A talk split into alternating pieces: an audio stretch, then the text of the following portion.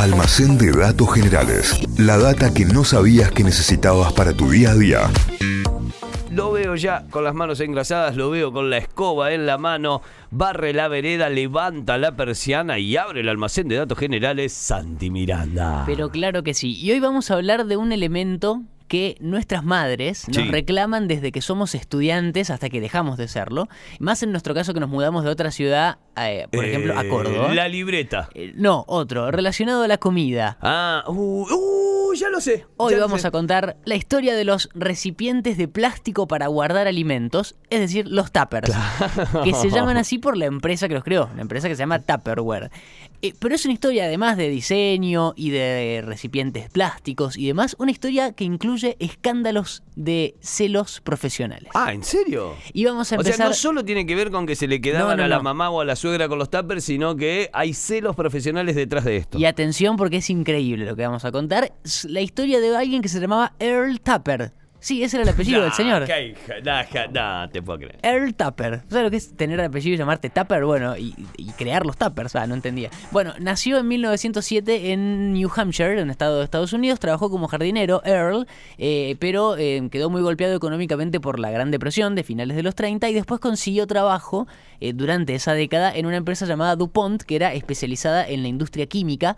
Y ahí fue donde empezó a experimentar con distintos elementos mientras que manejaba ahí en la fábrica principalmente con el polietileno, que hoy es uno de los plásticos más comunes en el uso porque es muy barato, porque es muy fácil de eh, fabricar con él distintos objetos. Bueno, él empezó a especializarse en el polietileno y Earl Tupper se empezó a llevar a su casa los desechos del proceso de refinación del polietileno y para llevarse a su casa y para experimentar cosas que no servían para nada en la empresa, se las llevaba para ver qué podía hacer en su casa. Y ahí fue desarrollando y creando distintas cosas a base de ese polietileno.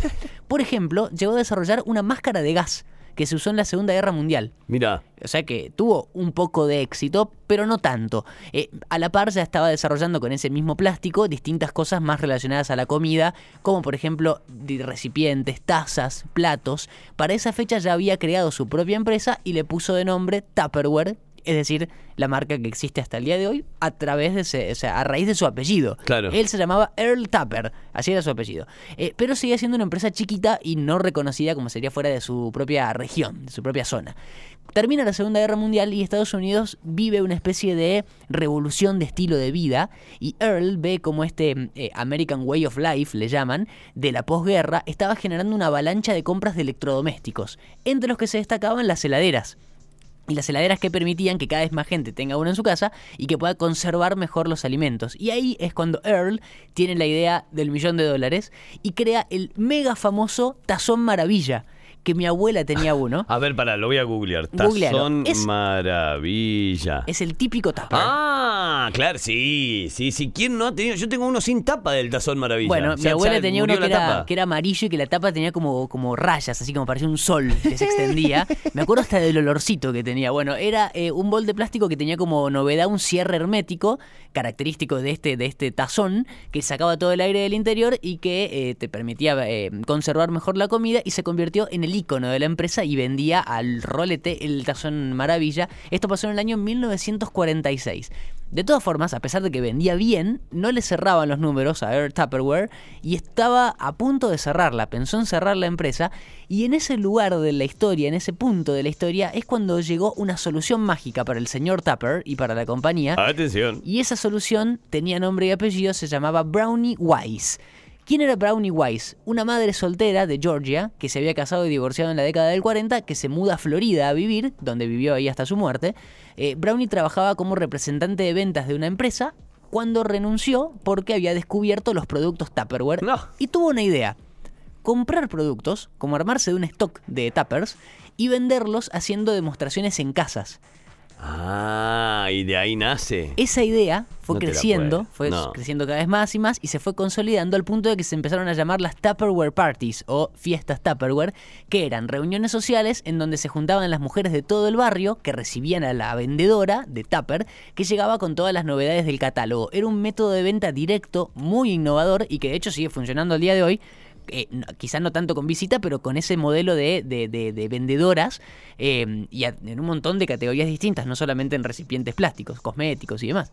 Eh, pero en esa época, en los 50, era una novedad total este método de venta eh, y esa movida hizo que las ventas de Tupperware ahí sí se dispararan por los aires. La noticia le llega a Earl Tupper, de esta mujer que hacía este método de las Tupperware Parties, y que hace, la nombra vicepresidenta. En el año 1951 la llama a trabajar a la empresa O sea, así de la nada, vicepresidente de la empresa. de la empresa y ahí se convierte en la máxima autoridad de la venta directa, del área de venta directa y la responsable de organizar estas reuniones coordinando con las vendedoras líderes de cada zona. Brownie decía, eh, si formamos a la gente, ellos formarán el negocio.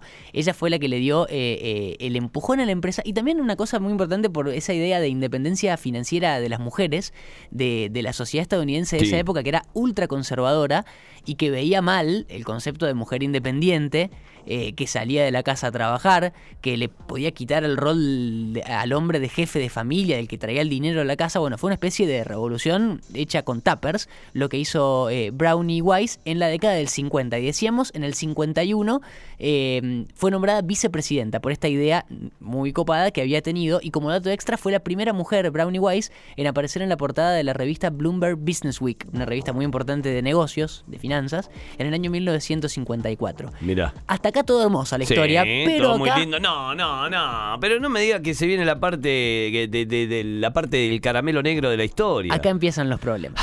Nunca se supo exactamente por qué, muchos creen que fue una especie de envidia, de celos, de miedo, pero Earl Tupper en el 58, es decir, siete años después de que la había nombrado vicepresidenta a Brownie Wise, la despidió. ¿Por qué? A la mujer que había salvado la empresa y que la había convertido prácticamente en lo que era, no solamente la despidió, sino que le pagó el sueldo de un año, esa fue la indemnización, y ordenó a todo el mundo en la empresa que su nombre desapareciera de todos los registros, de todos los documentos de la empresa Acá hay algo raro. y de todos los documentos del método de venta que ella había creado, como si fuera que la quiso hacer desaparecer de la historia, como si nunca hubiera existido Brownie Wise, que por suerte esto no pasó porque si no no estaríamos hablando de ella hoy, no de Brownie Wise, pero es lo que quiso Earl Tupper. Eh, Brownie, la, la mujer Brownie Wise, nunca se recuperó de ese golpe, intentó abrir una empresa propia de cosméticos, pero que no tuvo éxito y terminó desapareciendo de la vida pública y se supo que murió en el 92 ahí como olvidada en una ciudad chica de- del estado de Florida cuando tenía 79 años. No te puedo creer. Y mientras tanto, Earl Tupper, a los dos meses de despedir a Brownie Wise, vendió la empresa por 16 millones de dólares, renunció a la ciudadanía estadounidense, se compró una isla en Costa Rica y se retiró. Ah, muy bien. A los 50 y pico de años se retiró eh, Earl y murió en, ahí, en Costa Rica, a los 76 en el año 1983. O sea, hizo toda la movida de despedir a Brownie, Wise y demás. Y vendió la empresa por 16 millones de dólares. Y se fue a vivir a Costa Rica y se compró una isla el tipo, ¿eh? No es que se fue a vivir a una casita. Se compró una isla en Costa Rica. Con todos los tuppers que vos no le devolviste a tu vieja, el tipo se compró una isla en. Costa Rica, ¿eh? Ahí tenés. Y ahí, bueno, empezó la historia como la conocemos hoy. Los nuevos dueños empezaron a cambiar la estrategia comercial, lo empezaron a expandir por fuera de Estados Unidos. Ya en los 70 eh, se vendían tuppers de un montón de colores y modelos distintos. Hoy el 85% de los ingresos de la marca son por venta fuera de Estados Unidos. Y hay 2 millones y medio de personas que venden de forma directa, esta forma que inventó Brownie Wise en todo el mundo. 2 millones y medio de personas.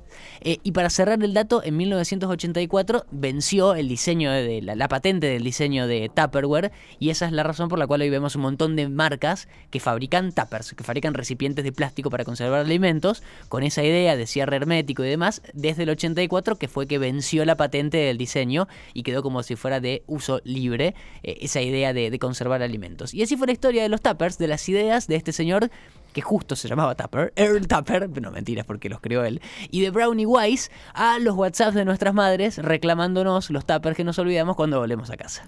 Mirá vos, y el tipo se compró una isla, Una maestro. isla en Costa Rica. Echó a la gallina de los huevos de oro, todo hizo, ¿eh? Absolutamente Sí. lo dijo. No, no, no, acá vos no te vas a quedar con nada. La echó Sí. y después se fue él, vendió fue él, todo. claro, vendió todo. Igual yo creo que deben haber hecho un poco más de, de moneda los que la compraron que él mismo. Eh, puede ser. Me Y sí, parece. sí, seguro. Al día de hoy, Sí, ¿no? sí, Al día de hoy que continúa. La historia de los tuppers. No, nada tiene que ver con el tupper sex, chicos. No empecemos. Yo sabía que iban a hacer esa pregunta y ya vía WhatsApp está llegando. Juan está tomando nota a ver si saca algún chiste de tupper. Buenos días, muchachos. No puede ser que también en datos generales vengan con chistes de tupper. ¿Qué hiciste, Santi? Ahora le dieron a Juan más ideas para los chistes de tupper. Es cierto, no me di cuenta de eso, perdón. No me la container, Santi.